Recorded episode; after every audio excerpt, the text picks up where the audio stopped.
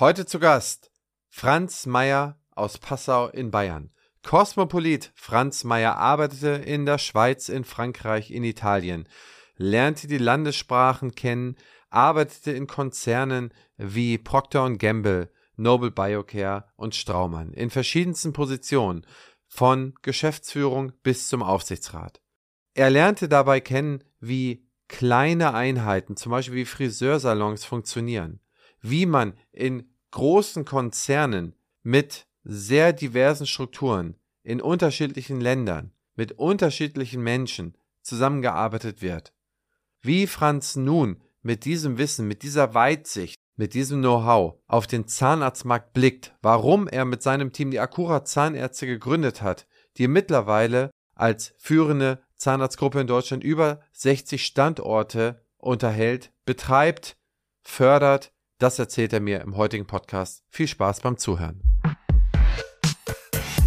Herzlich willkommen zum Praxisflüsterer Podcast Staffel 4 Internationale Legenden. Ich porträtiere die erfolgreichsten Geschäftsleute, Funktionäre und Wissenschaftler aus der dentalen Welt. Sie geben mir exklusive Einblicke in ihr Leben. Sie verraten mir, wie sie dorthin gekommen sind, wo sie heute stehen und welche Pläne sie für die Zukunft haben. Lerne von den Big Playern der Dentalbranche und werde mit deiner Praxis noch erfolgreicher. Partner der Staffel ist die BFS.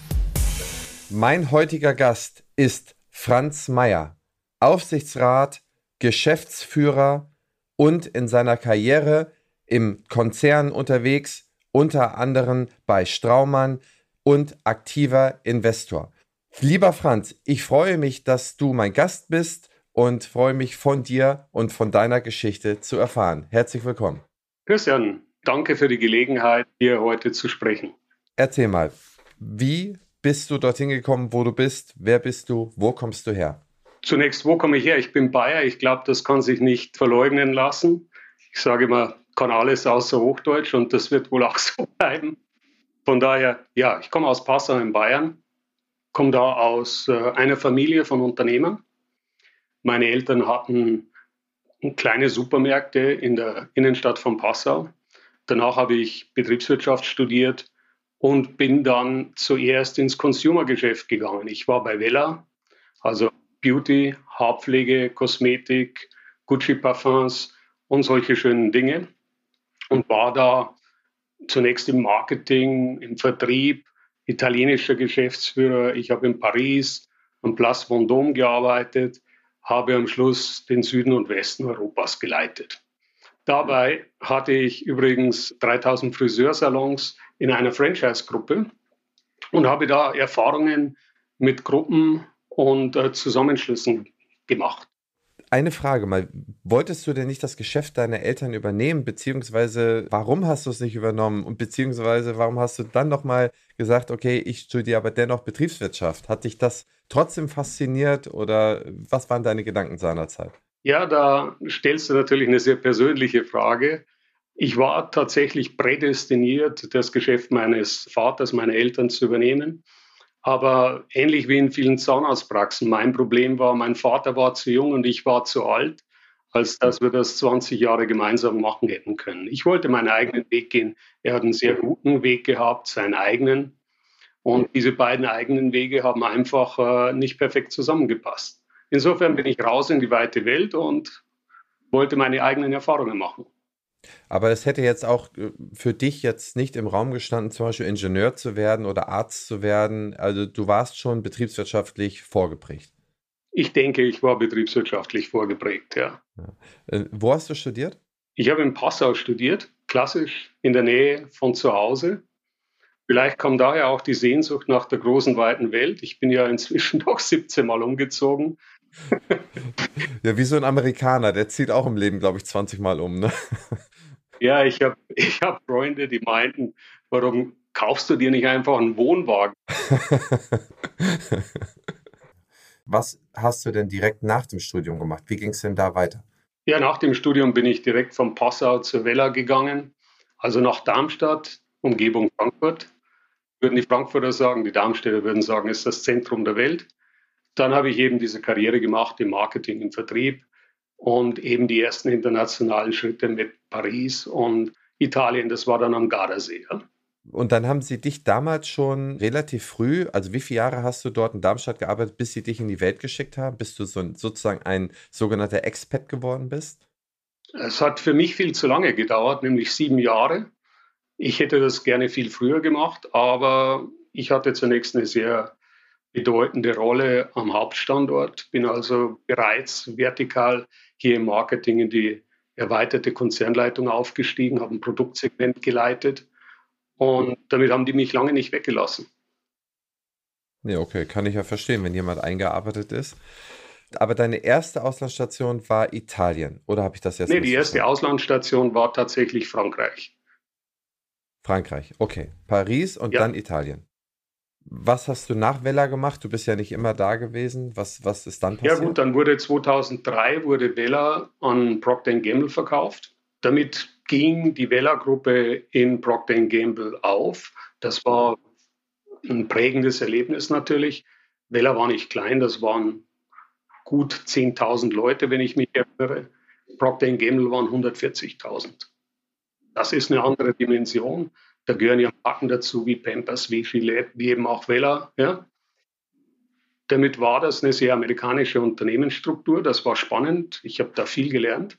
Das ist die große Schule für jeden, der gerne Marketing macht. Und konnte dann auch für Procter Gamble Süden und Westen Europas leiten und schließlich das weltweite Geschäft mit Distributoren. Das war eine spannende Geschichte, weil ich dort den ganzen Osten kennengelernt habe, in der Zeit äh, nach der Ostöffnung und auch mit allen Schwierigkeiten von Russland sehr, sehr spannend wurde. Ich habe irgendwann mal die Friseurweltmeisterschaft im Kreml selbst organisiert. Das war eine tolle Geschichte. Da hing noch, hing noch Hammer und Sichel an der Wand. Und hatten da unsere Starakteure, die da auf der Bühne frisiert haben. Es war eigentlich lustig, ja. Das sind Erlebnisse, die prägen fürs Leben, glaube ich. Ja, das glaube ich. Wie lange warst du dann nach der Übernahme 2003 noch bei Procter Gamble? Ich war dann noch vier Jahre bei Procter Gamble. Wir waren dann auch schon relativ oft umgezogen, waren inzwischen mit einer kurzen Station wieder in Frankfurt, waren wir in Genf gelandet und dann stellte sich einfach die familiäre Frage, will man laufen, umziehen, will man, dass die Kinder irgendwie von einer internationalen Schule an die nächste gehen oder will man Familie ein stabiles Umfeld geben? Und wir haben uns damals entschlossen zu sagen, es war jetzt ein großartiger Spaß, wir haben viel erlebt. Wir sind auch voll umgezogen, haben viele spannende Menschen kennengelernt. Das hat uns auch geprägt. Ich glaube, jedes Land, in das man geht, ist zunächst mal fremd. Man wundert sich, warum die Leute da bestimmte Dinge anders machen. Aber jedes Mal nimmt man ein Stück mit. Jedes Mal wird man als Persönlichkeit auch bereichert. Und wenn man zurückkommt, ist man nicht mehr derselbe, der man vorher war. Ich kann heute zum Beispiel sicher besser Nudeln essen, als ich das vor meiner Italienstation konnte. Ja, aber ich kann mir auch vorstellen, wenn man mit so vielen verschiedenen Kulturen, Religionen, und Menschen zu tun hat, man wird ja auch vorsichtig, man wird ja auch sehr weltoffen, man wird ja auch sehr liberal, man wird ja auch sehr, ich meine, wenn man immer auf seiner Scholle sitzen bleibt, dann hat man ja schon irgendwo seinen kleinen Kanal von der Wirklichkeit, die man so sieht. Und ich glaube auch für das, wo wir später noch drauf kommen, ist es, glaube ich, ganz wichtig, dass man ganz viele verschiedene Aspekte von Frauen, Männern, Kindern, äh, Menschen unterschiedlicher Couleur, unterschiedlicher Religion dann auch verstehen kann musstest du da erst äh, geschliffen werden? Du hast du da Kurse gemacht, um das alles zu lernen, oder bist du ins kalte Wasser gesprungen und äh, hast dich dann da freigeschwommen, wenn du in dem jeweiligen Land warst? Ich glaube, man braucht eine grundsätzliche Offenheit für Neues. Dann stellt man fest, dass es gibt nicht die eine Sicht auf die Dinge. Es gibt nicht nur die eine Perspektive, die traditionell in einem Land gesehen wird, ja. sondern es gibt immer viele verschiedene Perspektiven und wenn man offen ist, tritt man in einen Dialog ein, man versucht die Argumente des anderen zu verstehen. Es sind manchmal auch Ängste dabei, manchmal werden auch Dinge nicht gesehen, manchmal sieht man selbst Dinge nicht. Und in der offenen Diskussion, im offenen Gespräch kommt man dann weiter und kommt hoffentlich zu einer Lösung, die für alle besser ist. Das ist ähnlich wie wenn du auf den Berg guckst. In, in der Schweiz gibt es ja das berühmte Matterhorn, den prägendsten Berg äh, wahrscheinlich was. Und jeder kennt ihn von einer Seite. Nur wenn man das Matterhorn von der anderen Seite sieht, dann gibt es nicht diese spezifische Kante, sondern dann sieht äh, wieder ganz anders aus. Und ähnlich ist es mit jedem Problem. Ich glaube, man muss es von verschiedenen Seiten betrachten und dann kann man irgendwann holistischer verstehen, wie man dieses Problem lösen könnte, wo vielleicht auch eine Chance da ist. Nehmen wir mal das Beispiel der Zahnarztgruppen. Das ist ja das Geschäft, das wir heute haben. Da ist Deutschland sehr spät dran gewesen. Zusammen mit Zypern waren das die beiden einzigen Länder, in denen es keine privaten Träger von Zahnarztpraxen gab. Die nordischen Länder, also Schweden, Norwegen, Dänemark und so weiter, die sind unendlich viel weiter da. Dort sind die privaten Träger bereits heute ein erfolgreicher und wichtiger Teil der Versorgung der Bevölkerung mit zahnmedizinischen Leistungen, mit einer sehr, sehr hohen Qualität. Das muss unser Vorbild sein, dass wir sagen, okay, wir sind ein Teil dieses Systems, wir sind ein Teil der Versorgung in Deutschland. Das muss man gemeinsam lösen. Wir sind nicht Versorgung. Wir werden niemals 100% Marktanteil haben. Das wollen wir auch nicht. In anderen Ländern hat man 10, 20% Marktanteil. In Deutschland sind es bisher nur ungefähr 2% für sämtliche investorengeführten Gruppen zusammen. Ich denke, selbst wenn wir die 10% haben, dann sind wir nur ein Teil der Lösung, aber eben auch ein wichtiger, ein substanzieller Teil. Ich möchte ganz kurz noch dieses Gap schließen von deiner letzten Station zu dem Zahnarztmarkt an sich. Das heißt, 2007, wenn ich das richtig gerechnet habe, habt ihr euch entschieden, euch so ein bisschen zu, ja, aufgrund der Kinder auch zu niederzulassen in einem festen Standort. Wo hast du dann angefangen zu arbeiten oder wie ging es dann weiter? Ja, das war natürlich ein unheimlich wichtiger Schritt, weil ich kam ja aus dem Consumer-Geschäft, ja. Ich kam aus äh, dem Geschäft mit der Schönheit. Und dann trat zu diesem Zeitpunkt Straumann an mich heran.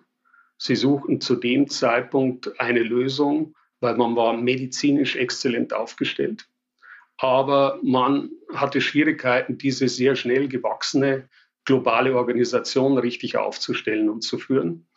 Man war nicht in der Situation wie heute, dass man also der große Marktführer ist. Man war eine deutliche Nummer zwei und man hat eben auch nicht immer nur Marktanteile gewonnen. Insofern hat man gesagt, Medizin können wir. Jetzt müssen wir organisatorisches Know-how irgendwie dazuführen. Bin in den Vorstand von Straumann eingetreten, habe dort Vertrieb, Marketing, Education, damit diese ganzen ITI-Aktivitäten auch verantwortet. Und wir haben begonnen, diesen Dialog von verschiedenen Seiten zu führen. Und ich glaube, wir haben eine tolle Sache zusammengebracht, eine tolle Dynamik entwickelt. Jedenfalls waren wir drei Jahre später waren wir Weltmarktführer in Plantologie. Wir haben zu diesem Zeitpunkt haben wir natürlich auch tolle Innovationen im Markt gebracht, wo wir uns rausgelöst haben aus der traditionellen Straumann-Tulpe. Wir haben das Bone-Level-Implantat eingeführt. Wir haben die Schritte in die Digitalisierung gemacht. Wir haben Japan, Korea integriert. Wir haben die USA neu aufgestellt. Ich war selbst sehr oft da drüben, habe viereinhalb Jahre dort äh, direkt das Geschäft auch geführt. Und so kam ich eigentlich in die Zahnmedizin.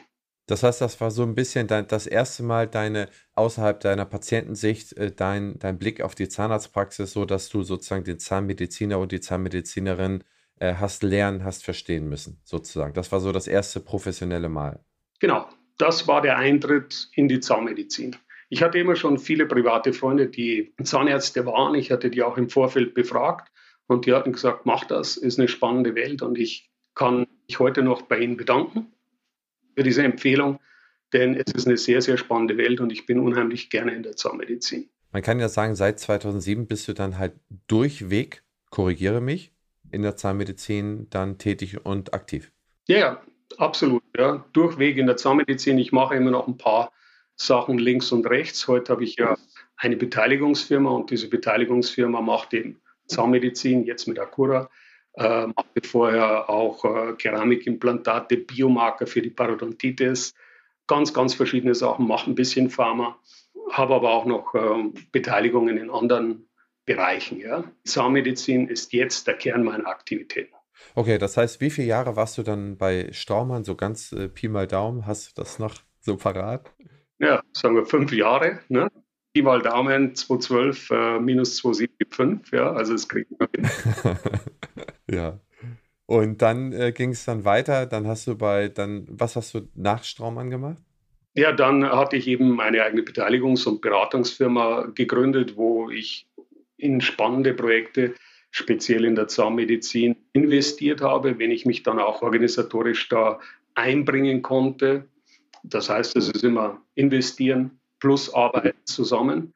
Am Ende zahle ich noch dafür, dass ich Arbeit habe. Das ist also eine ganz dicke Konstellation. Aber es ist okay, wenn es danach funktioniert, äh, ist es ja eine sehr schöne Geschichte. Ja? Ja, so beschreibt man Commitment. Ne? Genau so. Muss man ja so, äh, muss man ja mal so konstatieren. Also, bevor wir auf Akura zu sprechen kommen und das, was du aktuell machst. Du hast ja dann zuletzt, deine letzte Station war ja bis, ich glaube, korrigiere mich, 2017, 2018, hattest du ja in der Schweiz die Zahnarztgruppe Swissmile erfolgreich geführt, also aufgebaut und geführt und bist dann in die Gründung der Akura gestiegen. Ist das so korrekt? Liebe Hörerinnen und Hörer, an dieser Stelle möchten wir unser spannendes Gespräch kurz unterbrechen und einmal Danke zu sagen.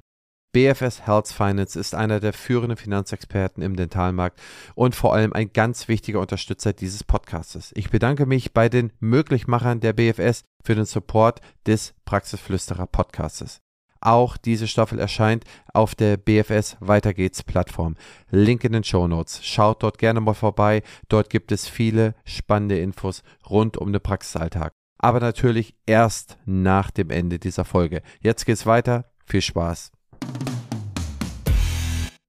Ich wurde dann 2013 äh, bereits gefragt, ob ich ein Beratungsmandat annehmen kann in Bezug auf die Schweizer Zahnarztgruppe Swissmile die hier mit einer Private Equity Company zusammen fortgeführt werden sollte. Das waren zwei sehr talentierte, wunderbare Zahnärztinnen, die ein wegweisendes Konzept in der Schweiz gefunden hatten. Und für die weitere Expansion hatten die so eine Private Equity Firma an Bord genommen. Ich konnte das dann aber nicht weiter verfolgen, weil ich zu diesem Zeitpunkt im Aufsichtsrat von Nobel Biocare, dem anderen großen globalen Player im Implantologiegeschäft war und auch bereits äh, mich in anderen Bereichen engagiert hatte. Und so kam man dann eben ungefähr 2015 auf mich zu und sagte, pass auf, das hat nicht so gut funktioniert mit den Zahnärztinnen und dem Investor. Alles tolle Leute, aber irgendwie kriegte man den Dialog nicht perfekt hin und das Geschäft hat darunter gelitten. Und dann bin ich da dazugekommen. Ich konnte mich auch beteiligen wieder und war zunächst im Aufsichtsrat und im nächsten Schritt wurde ich dann gebeten, da die Geschäftsleitung zu übernehmen. Es hat dann gut funktioniert, sehr, sehr gut funktioniert, so dass ich dann 2018 meine Beteiligung wieder abgeben konnte. Und das Unternehmen floriert heute noch, funktioniert sehr, sehr gut, was mich unheimlich freut und mit meinen ehemaligen Mitarbeitern in der Führungsposition. Danach dachte ich, was machst du jetzt? Deutschland ist zehnmal so groß wie die Schweiz. Ich bin nach Deutschland gegangen. Der Markt hatte sich geöffnet für MVZs im Allgemeinen. Und wir haben mit Akura begonnen. Ich habe mich mit dem Professor Kuri zusammengesetzt. Wir hatten einen Investor, äh, nachdem wir uns sämtliche möglichen Kapitalpartner angesehen haben, gefunden. Und dann haben wir angefangen, sind durch die Lande gefahren. Ich bin im ersten Jahr 80.000 Kilometer selbst gefahren, habe einen Zahnarzt nach dem anderen kennengelernt und so haben wir mit unseren ersten Praxen begonnen. Man kann wirklich sagen, von dem weißen Papier ab an gebaut. Das kann man wirklich sagen. Das war eine bemerkenswerte Zeit. Ja. Wenn man anfängt, du bist Mitarbeiter Nummer eins, du kennst das aus deiner Firma, da musst du dich fragen, wer macht's, ja, weil da musst du immer nur ins Spiel gucken. ja, das stimmt. Aber ich meine, das ist ja eine wahnsinnige äh, Story, ein wahnsinniger Lauf. Wenn man das so sieht, nach meinem Verständnis habt ihr ungefähr 60 Praxen und du hattest schon Professor Kuri erwähnt, der, wie gesagt, Weltkapazität ist und dann auch noch Hürzeler Zoo in München. Äh, wenn man das so sieht, 60 Praxen, die irgendwie zusammenhalten, die funktionieren und man hört ja auch immer mal dies, immer mal das. Seid ihr so ein bisschen der, der gute Investor? 60 Praxen ist natürlich nicht ganz klein, das stimmt schon. Und jeder, der selbst eine erfolgreiche Praxis hat, kann sich an einer Hand abzählen, dass du mit 60 Praxen zwangsläufig über 100 Millionen Umsatz hast, dass du über 1000 Mitarbeiter hast. Das ist ein guter Mittelständler. Dieser gute Mittelständler das kann man auch nur werden, wenn man ein gutes Geschäft hat. und wenn man gut mit seinen Leuten umgeht, mit seinen Mitarbeitern umgeht. Also weiß ich nicht, ob wir der gute Investor sind zu deiner Frage, aber wir versuchen, ein sehr, sehr guter Arbeitgeber zu sein, der in allen Punkten, wo das möglich ist, federführend ist, ob das die Compliance ist, ob das die administrativen Tätigkeiten sind und den Zahnmedizinern die Arbeit dort abnimmt. Ja. Also wir versuchen, unseren Teil gut zu machen in diesem Tandem zwischen Zahnmedizin, was die Zahnärzte machen und was die sehr gut machen bei uns. Du hast also Professor Kuri erwähnt, du hast Jürz Latour erwähnt, aber es gibt eben noch äh, über 60 andere bei uns. Ja. Auf dem zweiten Sitz des Tandems, also hinten, sitzen wir und geben Gas in all diesen administrativen Belangen, wie zum Beispiel eben den Steuern, der Materialverwaltung, dem Finden von Personal, dem Verwalten von Personal, der Lohngehaltsbuchhaltung und, und, und, und, und. Ja. Datenschutzgrundverordnung, Telematikinfrastruktur und was der Politik einfach jedes Quartal wieder neu einfällt. Das lösen wir und erleichtern damit den Zahnärzten ein bisschen das Leben. Ich meine, man muss das ja so sehen, dass die, die Welt dreht sich ja irgendwo weiter und wo mir früher die Zahnärzte erzählt haben, äh, Hygiene mussten sie kein Protokoll anfertigen, wie gesagt, irgendwie Geheimhaltung oder Compliance. Es wurde natürlich gemacht, aber auf der anderen Seite wurden die Aktenschränke nicht verschlossen, das Computersystem war für jeden zugänglich. Es ist ja auf der anderen Seite auch irgendwie klar, man kann es mit dem Begriff Bürokratisierung beschreiben, aber es ist ja irgendwo klar, dass es auch weitergeht und dass Patienten ihre Rechte geschützt haben wollen und dass das dann irgendwie in, in eine gewisse Dokumentation vielleicht dann auch ausartet. Auf der anderen Seite ist es doch auch gut zu sehen, dass es für so etwas auch Lösungen gibt, vielleicht auch digitale Lösungen, vielleicht auch Lösungen, wo man den Zahnärztinnen und Zahnärzten diese Sachen dann abnehmen kann. Aber auf der anderen Seite, es ist ja, ich meine, das, das, Wort ist vielleicht ein großes, aber ich denke, aus meiner Sicht ist das eine sehr bedeutende Größe mit 60 Praxen. Und da kann man eigentlich schon, also da seid ihr ja mindestens, also entweder Marktführer oder einer der Marktführer. Ich glaube, dass die Frage Marktführerschaft gar nicht so an der Größe festzumachen ist. Sicher sind wir einer der Marktführer, aber ähnlich wie beim Bergführer wird er ja nicht durch seine Größe definiert, sonst wären das ja nur Yetis. Ja? Sondern es geht darum, weißt du wo, weißt du, wo der Weg ist. Ja? Sind Leute bereit, dir zu folgen, weil sie sagen, ich kann dieser Person vertrauen, dass ich sicher ans Ziel komme. Und ich glaube, hier sind wir sehr gut. Alle unsere Geschäftsleitungsmitglieder kommen ja aus der Zahnmedizin, haben langjährige Erfahrung in der Zahnmedizin.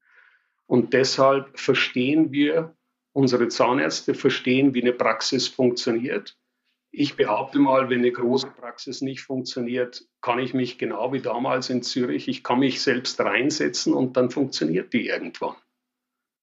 Und das ist ein sehr, sehr großer Vorteil, dieses tiefe Verständnis des Geschäfts in der Zahnmedizin, des Praxisbetriebs ist richtiger als das Wort Geschäft. Ja.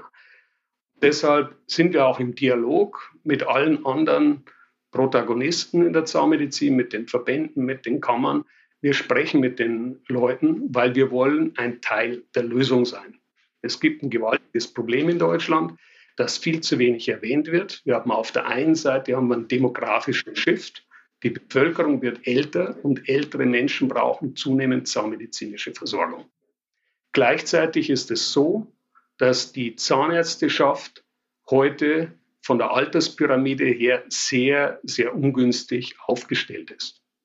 Die 42.000 niedergelassenen Zahnärzte in Deutschland sind bisher überwiegend Männer gewesen und sie sind überwiegend doch älter. Fast die Hälfte der niedergelassenen Zahnärztinnen und Zahnärzte, und es sind vor allem Zahnärzte in Deutschland, werden sich in den nächsten Jahren die Pensionsfrage stellen. Das heißt, wir haben auf der einen Seite haben wir einen Versorgungsbedarf durch immer ältere Menschen, der ansteigt und gleichzeitig sinkt potenziell das Versorgungsangebot, weil diese niedergelassenen Zahnärzte sich die Rentenfrage stellen. Dazu kommt, dass die Zahnärzteschaft heute auch immer mehr weiblich ist. Ja. Bereits zwei Drittel der von den Universitäten abgehenden Zahnärzte und Zahnärztinnen sind Frauen. Und Frauen haben eine andere Lebensplanung. Männer können nun mal keine Kinder bekommen. Ja, also sagt man als Frau, ich habe eine andere Lebensabschnittsplanung. Ich arbeite ja nicht schlechter, ich arbeite auch anders. Ich arbeite voll, engagiere mich, mache meine Fortbildungen, will mich einbringen, will eine gute Zahnärztin für meine Patienten sein.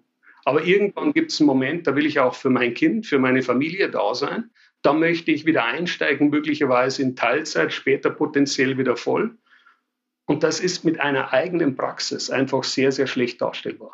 Und deshalb haben wir gesagt, wir gehen her, wir machen sehr gut ausgestattete, größere Zahnarztpraxen, weil dort habe ich die Flexibilität auf der Personalseite, dass wir diesen jungen, speziell Zahnärztinnen, aber auch Zahnärzten, die eine andere Work-Life-Balance suchen, interessante Arbeitsplätze geben können. Dort finden sie eine sehr gute Ausstattung, sie finden Intraoralscanner, sie finden DVTs, sie finden eine digitale Praxis, sie finden perfekte Hygienestandards, sie finden gute Patienten mit einem ausreichenden Patientenfluss, das heißt, sie finden sehr gute Arbeitsbedingungen, damit sie eine sehr gute Zahnmedizin machen können. Ich kann mir auch vorstellen, dass es so ist. Ich meine, wie ist es denn, wenn man in einer Partnerschaft ist, äh, man, man verheiratet sich dann vielleicht irgendwann, man bekommt Kinder und dann gibt es dann ja in der Regel dann einen Hauptverdiener, vielleicht auch noch einen zweiten, aber dass es dann ja auch hin und wieder mal einen Ortswechsel gibt, ja. Das heißt, es kann ja sein, ich sehe jetzt hinten bei dir ein, zwei Städte. Kann sein, ich bin bei in Gelsenkirchen, äh, bin ich vielleicht irgendwo mal aktiv gewesen und bin jetzt nach Hamburg gezogen oder ich bin nach München gezogen aufgrund einer familiären Umstandes. Und dann ist es ja so, wenn ich bei Siemens arbeiten würde und bin da irgendwo integriert in Elternzeit, dann kann ich bei Siemens in Hamburg aufhören und dann kann ich bei Siemens in München oder Bern oder wo auch immer mich es hin verschlägt wieder anfangen. Ist das auch ein Gedanke, den ihr unterstützt oder ähm, habe ich jetzt irgendwie in ein Fettnäpfchen getreten, dass, dass so etwas überhaupt nicht möglich ist? Das ist natürlich ein ganz, ganz großer Vorteil einer solchen nationalen Aufstellung, wie wir die haben. Wir sind doch auch froh, wenn wir jemanden haben, mit dem wir sehr gut an einem Ort zusammengearbeitet haben. Und diese Person möchte sich aus privaten Gründen verändern. Wie du sagst, heute hat man sehr auf diese Double-Income-Situation. Beide arbeiten. Und dann zieht man plötzlich durch die Republik oder man zieht einfach nur 100 Kilometer weiter und kann dann dort wieder in einer Akura-Praxis weitermachen. Wir sind froh, wir kennen die Person, wir wissen, dass wir mit dieser Person gut zusammenarbeiten können. Und diese Person, ob das jetzt eine Helferin ist, übrigens nicht nur Zahnärzte und Zahnärzte, sondern eben auch normales Praxispersonal, findet auch einen Arbeitsplatz, von dem sie sicher sein kann, dass es ein gutes Gehalt gibt, ja, dass es gute Rahmenbedingungen gibt ja, und dass es eine gute Ausstattung gibt und dass es ein Team gibt, in dem es ein angenehmes Arbeiten gibt. Kann man das auch so beschreiben, dass auch durch diese Situation, dass es dann jetzt 60 Praxen sind, vielleicht dann in zwei Jahren sind es dann 100 Praxen, kann man sich vorstellen, lieber Franz, dass es, wenn ihr irgendwann mal 80 oder 100 Standorte seid, dass man so flächendeckend aufgestellt ist, dass man zum Beispiel, habe ich eine Krankheitssituation in einem Ort X, und zehn Kilometer weiter habe ich die nächste Praxis, wo ich dann vielleicht auch ein, äh, also auch Personal, vielleicht auch in, in, in einem Team dann darüber schicken kann, dass ich da auch etwas ausgleichen kann. Ist so etwas auch gedacht oder kann man das gesetzlich auch gar nicht so abbilden? Oder ist das zumindest organisatorisch möglich?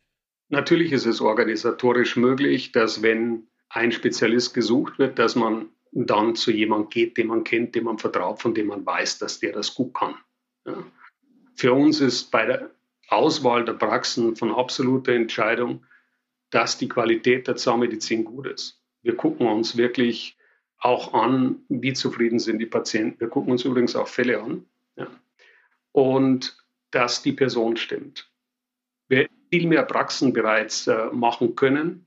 Jeden Monat werden aufgrund der Situation, dass ja die Hälfte der Zahnärzteschaft perspektivisch in Rente gehen will, werden Praxen an uns herangetragen. Uns ist es wichtig, passt der Mensch zum Mensch, passen wir auch zu diesem Zahnarzt oder ist er vielleicht woanders besser aufgehoben? Für uns kommt eben nur jemand in Frage, der partnerschaftlich mit uns umgeht, weil wir auch partnerschaftlich mit dieser Person umgehen wollen. Ja, absolut. Ich meine, wenn man einen Hürzler und so in der Gruppe hat oder einen Professor Kuri, dann kann ich mir schon vorstellen, dass die da auch ihre Qualitätsansprüche sehen wollen. Und ich kenne die Nummer alle drei sehr gut und ich weiß, dass die relativ kompromisslos dabei sind. Das müssen sie sein, ja. Aber auch zu deiner Frage vorher. Wenn ein Patient ein sehr komplexes Problem hat, dann ist er meines Erachtens sehr, sehr gut aufgehoben bei Professor Curry. Ja, und wenn er heute Patient einer Akura-Praxis irgendwo in Deutschland ist und sucht die beste Lösung für diese komplexen Probleme, dann werden wir in der Gruppe jemand haben. Man kann ja in jede Spalte, in jede Sparte, man kann ja in, ja, ich sag mal so, in jede Spezialisierung hinein, hat man ja irgendwie Top-Leute sitzen, die man dann zumindest mal um einen Rat bitten kann oder um einen Kontakt. Das findet eben auch regelmäßig statt. Die Menschen sprechen miteinander, sie tauschen sich aus. Wir haben auch Arbeitsgruppen, wo wir in verschiedenen Bereichen uns überlegen, wie können wir besser werden als Gruppe, wie können wir die Ausbildung von unseren Mitarbeitern, also fachlich, aber eben auch betriebswirtschaftlich oder persönlich, dahingehend verbessern, dass es ein spannendes Unternehmen ist. Das bringt mich zu der Frage, was unterscheidet euch eigentlich vom Wettbewerb? Warum ist Akura anders? Warum glaubst du, du hast ein weißes Blatt Papier vor drei, vier Jahren vor dir gehabt und hast drauf gezeichnet, was du machen möchtest und wie du das leben möchtest?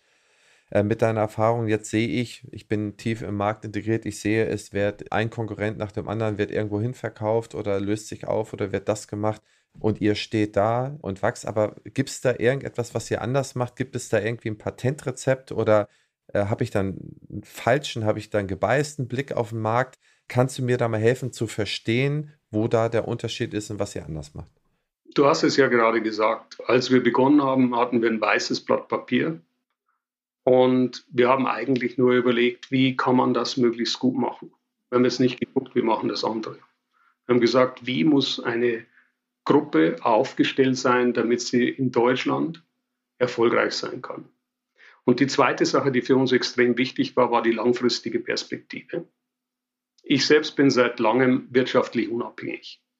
Und ich mache das, weil ich es wirklich gerne mache, okay. Aber ich mache es auch, weil ich denke, dass wir mit unserer Organisationserfahrung zur Lösung der Probleme in dieser älter werdenden Gesellschaft, zur Lösung der Herausforderungen in der Versorgung mit guter Zahnmedizin, auch in der Fläche, auch auf dem Land, wirklich was beitragen können. Und deswegen haben wir von Anfang an gesagt, ja, wir wollen es richtig machen, aber wir wollen es eben auch langfristig machen. Wie kann ich mir das denn als Praxis vorstellen? Wie kann ich denn überhaupt die Guten von den Schlechten oder von den Professionellen von, zu den Nicht-Professionellen, wie kann ich da eigentlich eine Differenzierung machen? Ich sitze jetzt vielleicht hier in Aachen, ich heiße Schmidt, Schulze, Müller, wie auch immer, und ich suche, ich bin jetzt äh, 62 oder ich bin jetzt 58 und ich möchte meine tolle Praxis abgeben. Und es ist mein Lebenswerk, ich bin stolz drauf, ich bin stolz auf meine Mitarbeiter, ich bin stolz auf meine Patienten. Wie kann ich dann jetzt überhaupt die Fähigkeit besitzen, zu unter unterscheiden, äh, wer, wer einen guten Job macht, wer für mich ein guter Heimathafen werden könnte? Entschuldigung für die maritime Ausdrucksweise, aber wir sind ja hier oben im Norden, ganz anders als du als Bayer. Bei uns ist der Heimathafen wichtig, die Scholle sozusagen.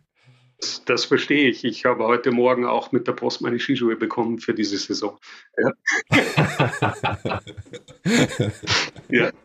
Gut, also wenn man sich überlegt, eine Praxis abzugeben, dann gibt man auch ein Stück Lebenswerk ab. Man versucht eigentlich einen Übergang zu machen, idealerweise, einen guten Übergang zu gestalten für die Patienten, für die Mitarbeiter ja, und ein Stück weit für dieses Lebenswerk. Ich glaube, deshalb ist es unabdinglich, dass man sich einen Partner aussucht, dem man vertrauen kann, mit dem man ein gutes Gefühl hat. Und man muss sich bewusst sein, dass man hier nicht einen alten Teppich verkauft, sondern hier geht es darum, dass man den ersten Schritt einer langfristigen Zusammenarbeit geht. In der Regel ist man als Praxisabgeber bei uns ja noch mehrere Jahre dabei. Man arbeitet zusammen mit uns und dann kann man entscheiden, zusammen mit uns, wie man weiterarbeiten möchte, an drei Tagen in der Woche, zwei Tage in der Woche, einen Tag. Wir haben Leute, die sind deutlich über 70, die arbeiten mit großer Begeisterung immer noch in ihrer alten Praxis zusammen mit uns, weil sie sagen, es macht Spaß. Ja, und sie entscheiden, wann sie das machen wollen. Ich hatte in der Schweiz einen Arzt, der war Ende 70, der kam noch einmal jede Woche einen halben Tag. Es war uns wichtig, es war ihm wichtig und so, glaube ich, muss man wissen, was man selbst will, dann findet man auch den richtigen Partner. Ein weiteres wichtiges Element ist eben auch, dass man entscheidet, okay, wie ist dieser Partner auf der Kapitalseite aufgestellt? Wir haben ja keinen Investmentfonds mit irgendwie einer begrenzten Laufzeit im Hintergrund. Wir haben eine Investmentbank. Und diese Investmentbank vertritt wohlhabende Familien, Family Offices, wie man heute sagt, aus der ganzen Welt, die spezifisch in Acura investiert haben. Das heißt, ihr habt nicht irgendwie in so ein Paket aus drei IT-Firmen, zwei Logistikfirmen und was weiß ich, auf eine Hotelkette investiert, sondern diese Familien hatten die Angebote, in verschiedene Projekte der Investmentbank zu investieren. Und jede von denen hat gesagt, ich möchte gerne mich bei Acura engagieren. Und sie sind deshalb direkt bei Acura engagiert. Das macht einen Wahnsinnsunterschied, weil diese wohlhabenden Familien suchen ja, eine gute Anlage, aber eben eine langfristige Anlage. Ja? Ein Fonds hat immer eine Laufzeit und da ist man immer zusammen mit anderen Unternehmen, die vielleicht ganz andere Dynamiken haben. Und irgendwann wird der Fonds zugemacht und dann wird der, werden die Unternehmen drin zwangsläufig auch weiterverkauft. Das wollte ich eben nicht. Mir war unheimlich wichtig, diese Langfristigkeit zu haben und mit dieser Langfristigkeit auch ein guter Partner für unsere äh, Zahnärzte sein zu können.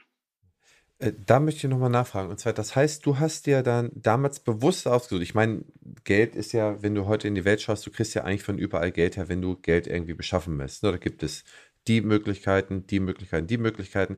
Das heißt, kann ich mir das so vorstellen, dass du dir konkret so dieses, diese Family Offices ausgesucht hast. Man sieht das ja hier von der Familie Quant, BMW, das ist immer diese ehemalige Familie Siemens zum Beispiel, Familie Otto, dass diese langlebigen Familien, die sozusagen das über Jahrzehnte, vielleicht sogar über Jahrhunderte irgendwo bewahrt haben. Hast, bist du mit dieser Meinung reingegangen, hast gesagt, okay, ich schaue mir jetzt jemanden an, der äh, wirklich nicht nach fünf oder zehn Jahren sagt, okay, ich möchte jetzt irgendwie aufs nächste Pferd setzen, sondern hast du diese Gespräche dann auch geführt? Kann man sich das so vorstellen oder ist das zu einfach gedacht?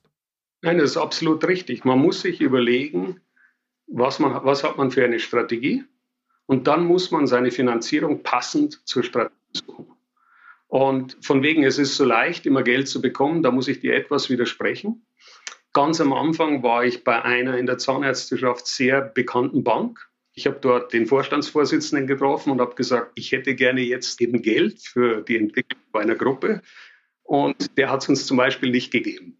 Metallmarkt, wir haben uns dann in England den passenden Partner eben gefunden. Und heute sind wir sehr zufrieden mit diesem Partner. Super, super spannend, super spannend. Franz, du hattest es ja vorhin schon mal erwähnt, sonst hätte ich es auch gar nicht äh, nachgefragt. Du hast ja gesagt, okay, Mensch, wirtschaftlich brauchst du das nicht. Aber was inspiriert dich? Was treibt dich an? Was ist ja jetzt irgendwo das Feuer, was dich dazu bringt, im Jahr 80.000 Kilometer zu fahren? Ja, ich fahre natürlich auch gerade Auto. Nein, aber man will ja auch etwas für die Gesellschaft leisten. Als ich die Situation gesehen habe mit diesem sich abzeichnenden Versorgungsengpass, dafür braucht es Unternehmer. Da muss man sagen, jeder Wandel ist für manche Menschen eine Bedrohung, für andere ist er eine Chance. Ich gehöre ganz sicher zu den Menschen, für die es eine Chance ist, wenn sich Dinge ändern. Denn in dem Augenblick, wo sich Dinge bewegen, gibt es den Freiraum, etwas zu gestalten. Und das bewegt mich ganz sicher.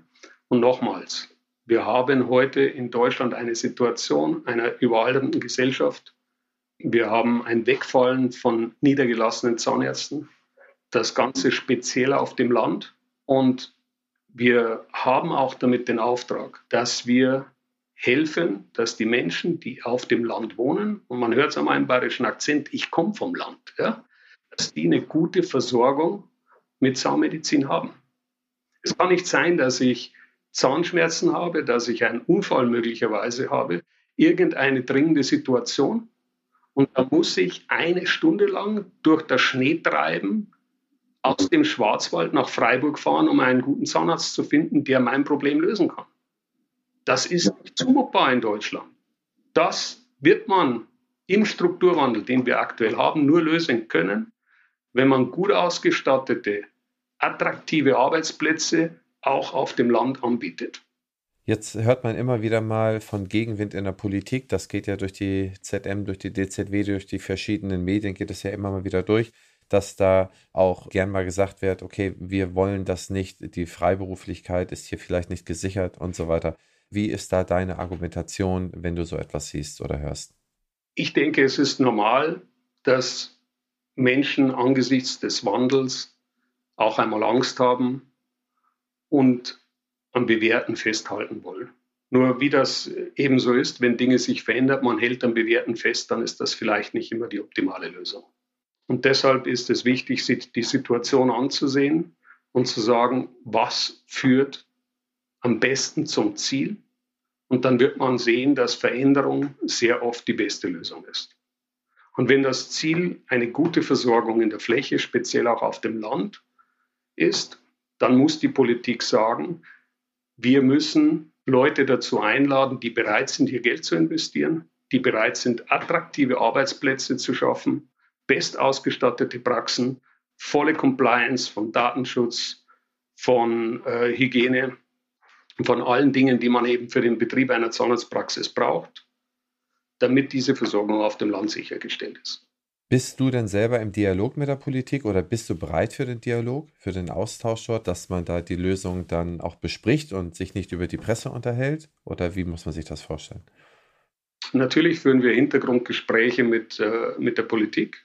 Das ist ein wichtiger Punkt. Ja. Wir werden auch angefragt nach unserer Meinung. Und wir sehen ein, eine sehr, sehr gute Reaktion. Die Politiker verstehen in der Breite die Herausforderungen, vor denen sie vor Ort stehen. Und sie sind froh, dass wir da sind, zu investieren und diese Arbeitsplätze sicherzustellen, mit denen eine gute Versorgung gewährleistet werden kann. Ja. Super spannend. Ich glaube, das ist, wir haben es auch deswegen äh, so intensiv besprochen, weil ich glaube, das ist eines der wichtigsten Themen und Trends der nächsten Jahre, die äh, jeden Tag äh, sind, fallen in Deutschland zwei Praxen ohne Nachfolger weg eine äh, überlebt. Wir haben eine, wie du absolut korrekt, das kann ich auch alles äh, so bestätigen, wir haben äh, eine Gründungszurückhaltung ähm, aus verschiedensten Gründen. Da kann man jetzt an den Gründen arbeiten, aber man kann auch an eine Lösung dafür arbeiten. Und da geht es eigentlich gar nicht mehr darum, darum dass man sagt, okay, ist, sollen wir sie einfach wegfallen lassen, sondern es geht darum, dass es verschiedene Anbieter gibt und dass sich, wenn heute, wir begleiten sehr viele Gründer, wenn sich heute ein Gründer niederlassen will, der hat es im Prinzip so einfach wie noch nie, sich gut niederzulassen.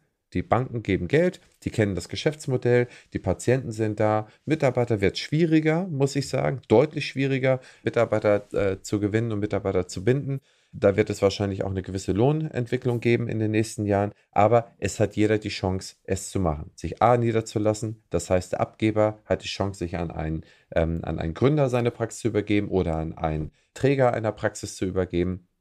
Oder, und das will man ja nicht, die Praxis dann ohne Nachfolger dicht zu machen. Und vor zehn Jahren gab es dann halt nur, zwei, nur eine, äh, zwei Möglichkeiten. Dicht machen oder einen Gründer. Das heißt, wenn der Gründer nicht will oder nebenan was anderes gründet, hat er dann quasi nur die eine Möglichkeit gehabt, dicht zu machen. Das muss man ja auch mal so konstatieren. Über die, über, ich bin jetzt auch schon 15 Jahre drin, so lange wie du ungefähr. Ich bin, glaube ich, 2004 oder so, 2005 in den Dentalmarkt gegangen und da muss ich sagen, damals war die Bevölkerungspyramide noch ein bisschen anders. Da haben es noch nicht so viele abgegeben. Aber jetzt gehen, äh, geht das goldene Babyboomer-Jahrgänge, die 55er bis 65er, die gehen in den nächsten fünf Jahren raus. Wir merken jetzt so die ersten Wellen. Wir merken, was das schon für, für Auswirkungen hat. Wir sehen auch in anderen Ländern, was da auch, was da alles passiert. Und insofern ist das, glaube ich, einer der ganz, ganz wichtigen Trends der Zukunft der Zahnmedizin in Deutschland, die du ja, wenn man so will, mit deinem tollen Team ja top belebt hast. Ich würde dich aber ganz gern noch mal zu anderen Trends befragen. Siehst du noch andere Trends im Dentalmarkt, in der Dentalbranche? Du warst jetzt im Konsumerbereich, du hast mit Schönheitgabe, du hast im Ausland gearbeitet, du hast ja wirklich jetzt mal den ganz großen Rundumblick. Welche Trends, neben dem Trend, den wir jetzt hier beschrieben, äh, also schon besprochen haben, siehst du noch in der dentalen Welt, äh, sagen wir mal auf die nächsten 10, 20 Jahre? Oder welche Trends? Ich denke, dass wir weiter eine sehr dynamische Veränderung des Dentalmarktes haben werden. Das Thema Digitalisierung hat gerade erst begonnen. Da geht es nicht nur um Karteikarten, da geht es in Zukunft auch um digitale Workflows, speziell wenn wir die prothetischen Versorgungen uns ansehen wollen. Diesen Mix zwischen Chairside, Regional-Fertigung und zentralen Fertigungen für komplexe Strukturen. Das sehe ich für die für die nächste Zeit als eine große Herausforderung. Zum Zweiten glaube ich, werden wir sehr viel mehr Einfluss aus, äh, aus der Biotechnologie auch haben. Es wird eine spannende Geschichte und der wird uns helfen, dass wir aus dem klassischen Filling and Drilling, also ich sehe das Loch, ich bohre es raus, ich versorge es, ja, dass wir von dem wegkommen und noch stärker reinkommen in die Prävention. Das heißt, die Früherkennung von Problematiken und damit die Vermeidung von sehr schwierigen, auch für die Patienten sehr schmerzhaften äh, Situationen. Ich sehe natürlich auch eine Riesenveränderung dadurch, dass die Gesellschaft sich verändert hat und die jungen Zahnärzte, und zwar nicht nur die Zahnärztinnen, sondern auch die Zahnärzte, das Thema Work-Life-Balance wichtiger machen. Also ob das jetzt die Vaterschaftszeit ist, in der junge Väter auch mal beim Kind sein wollen, das war früher nicht vorstellbar. Heute ist das ein guter Standard und das ist auch wichtig für jede Familie. Das heißt, auch da ist es besser, in größeren Strukturen insgesamt zu sein, weil diese Flexibilität ja, der Urlaubsplanung, aber auch von Lebensarbeitszeitmodellen, von Lebensarbeitszeitkontingenten, das sind Dinge, die werden auch in der Zahnmedizin immer wichtiger. Damit werden wir zu größeren Strukturen kommen. Und ich weiß, du bist äh, ein bedeutender Anbieter im äh, Geschäft der Praxisabgabe an Gründer. Ich glaube, dass Gründer in Zukunft sich auch immer mehr die Frage stellen werden, will ich wirklich eine eigene Praxis? Will ich 100 Prozent ins Risiko? Will ich diese 24-7, diese rundum Daseinspflicht haben, die ein Unternehmen nun einmal hatte? Ja, du sagst ja, ich meine, das, was du gerade beschreibst, der letzte Punkt, der vorletzte Punkt, das ist ja eigentlich schon ein hochprofessionelles Human Resource Management mit den Tools, mit Mitarbeitern, die Human Resource Management können.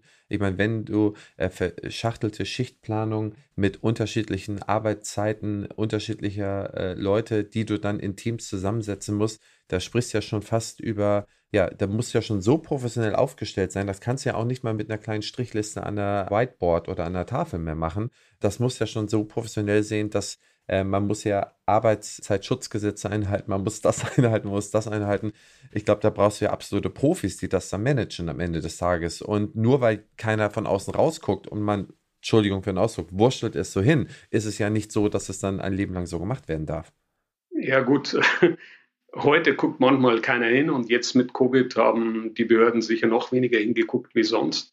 Aber ansonsten leben wir in einer Gesellschaft, ja, wo, wo die Kontrolle viel engmaschiger wird, wo der administrative Aufwand in der Praxis auch immer höher werden wird. Bereits heute ist es so, dass in einer Einzelpraxis circa 40 Prozent der Arbeitszeit für administrative Arbeiten inklusive Personal ja? Also muss ich mich als Zahnarzt fragen, wenn ich mir die Frage Work-Life-Balance stelle. Und ich kann von dieser Administration, von diesen 40 Prozent, einen Großteil abgeben, weil die macht die Gruppe für uns, die macht Akura für uns.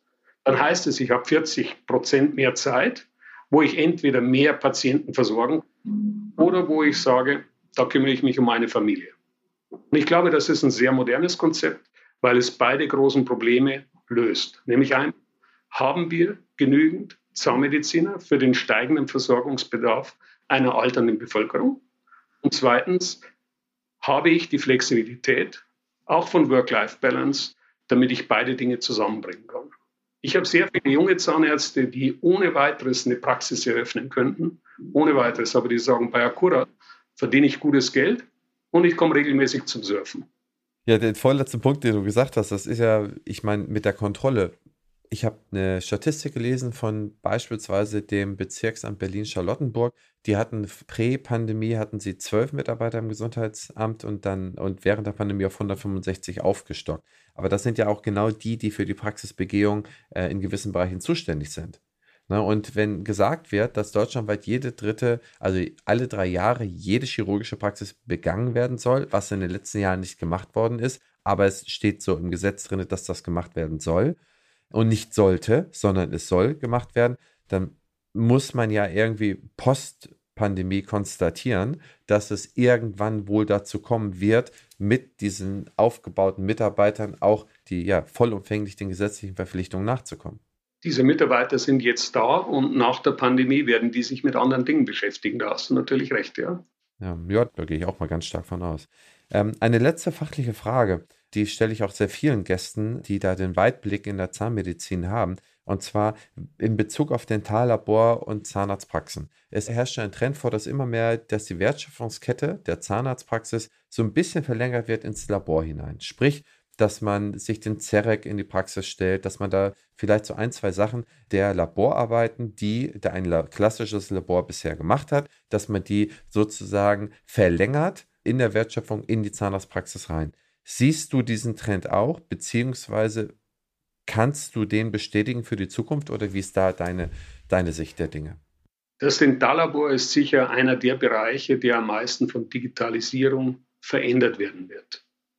Speziell die Thematik von 3D-Druck macht so rasante und interessante Fortschritte, dass das die Art und Weise, wie wir mit dem Labor zusammenarbeiten, in Zukunft ganz neu definieren wird. Wir haben bei Acura verschiedene Situationen. Das hängt auch vom Zahnarzt ab. Wir möchten, dass jeder Zahnarzt so arbeiten kann, wie er das fachlich für richtig findet, wie er es für den Patienten am besten findet. Aber ich sehe, wie der Mix sich doch zunehmend auch verschiebt. Ja. Das Thema Chairside wird wichtiger, weil ich direkt eben den Patienten auch versorgen kann, weil ich oft einen Besuch einsparen kann, was für den Patienten sehr viel angenehmer ist, weil er nicht nochmal freinehmen muss, weil er nicht kommen muss. Ja. Gleichzeitig sind diese Chairside-Versorgungen dramatisch besser geworden. Das ist heute nur im Einzelzahnbereich. In dem Augenblick, wo es komplexer wird, ja, muss ich eben dann auf regionale Strukturen aussteigen, vielleicht nationale Strukturen aussteigen. Die große Frage, die mir immer wieder gestellt wird, ist, wird es das Labor noch geben? Ja, bitte, unbedingt. Ich denke, dass Labore wichtig sind. Die machen eine ganz großartige handwerkliche Dienstleistung. Und ich kann mir nicht vorstellen, dass äh, jemand, der eine ästhetisch schöne Zahnsituation haben möchte, dass der einfach irgendwas aus der Fräse, aus dem Drucker nimmt und sich im Frontzahnbereich einsetzen lässt. Also das ist für mich nicht vorstellbar. Das mag vielleicht im Rahmen einer funktionalen Versorgung, einer sozialen Versorgung bei dem einen oder anderen gehen. Aber du hast mich nach großen Trends gefragt, ja. Und Ästhetik in der Zahnmedizin ist ein ganz wichtiger Trend, weil diese Better-Ager, diese 55 plus, die sitzen nicht mehr so wie früher in Bayern, haben gesagt, ich bank draußen vor dem Bauernhof und lassen sich die Sonne auf den Rücken scheinen, sondern nein, die gehen heute eben aus, die, die reisen durch die Gegend ja, die sind weiter in Verantwortung. Ich bin übrigens auch Mitte 50, insofern hoffe ich noch lange. Und die wollen auch schöne Zähne. Ja, da geht es nicht nur um die Kauffunktion, das muss auch nach was aussehen. Franz, sehr spannend. Zehn Schnellfragen. Ich sag dir zwei Begriffe und du entscheidest dich für einen. Bist du bereit? okay. Recherche, Bibliothek oder Internet? Internet. Anlage, Sparbuch oder Aktie? Aktie. Hast du einen Aktientipp? Will keine Verantwortung übernehmen. Fortbewegung fern, Zug oder Flieger? Auto. Fortbewegung nah, Fahrrad oder E-Roller? E-Bike. Hast du ein eigenes E-Bike? Vier. Oh, okay. okay. Wohnen, Stadt oder Land? Land. Urlaub, Küste oder Berge? Berge. Samstagabend, Netflix oder ARD und ZDF? Restaurant mit Freunden. Okay. Kino, Action oder Drama? Drama. Einkauf, Amazon oder Innenstadt? Innenstadt. Fortbildung, online oder persönlich? Persönlich. Franz, auf was freust du dich? Und das ist jetzt die final letzte Frage. Auf was freust du dich die nächsten zwölf Monate am meisten? Dass wir wieder über etwas anderes sprechen als Covid. Ja, okay dass wir wieder ein positives gemeinschaftliches Lebensgefühl zurückgewinnen und wieder mehr an das Miteinander denken und weniger an die Dinge, die uns trennen. Wie zum Beispiel, ich bin geimpft, du bist nicht geimpft. Das sollte hoffentlich in zwölf Monaten hinter uns liegen. Dem ist wirklich nichts hinzuzufügen, äh, lieber Franz. Vielen Dank für deine Flexibilität, super positive Einstellung zu dem Thema und auch dein, deine Lust, deine Freude an neuen Themen. Ich meine, äh, du könntest auch was anderes machen und dir wird es auch gut gehen. Insofern, ich freue mich sehr, dass du ja, dich auf deine Wurzeln berufst und dann nach so vielen Jahren äh, in der Welt hier in Deutschland uns hier in der Zahnmedizin unterstützt. Herzlichen Dank für das Gespräch. Hat mir wahnsinnig viel Spaß gemacht, mal wieder mit dir zu schnacken. Super. Christian, herzlichen Dank und einen schönen Tag noch. Dankeschön. Ja, liebe Zuhörerinnen und Zuhörer, ich hoffe, euch hat das Gespräch Spaß gemacht. Wenn ihr Fragen oder Kommentare dazu habt, schreibt sie gerne mit rein. Wenn ihr das gut fandet, schreibt es bitte auch in den Kommentaren. Wenn ihr es nicht gut fandet, wie immer, äh, vergesst meinen Namen und wählt irgendeinen anderen Namen, wo ihr einen Kommentar reinschreibt. Und ich freue mich auf die nächste Folge. Viel Spaß, eine gute Zeit. Euer Christian Henrizi.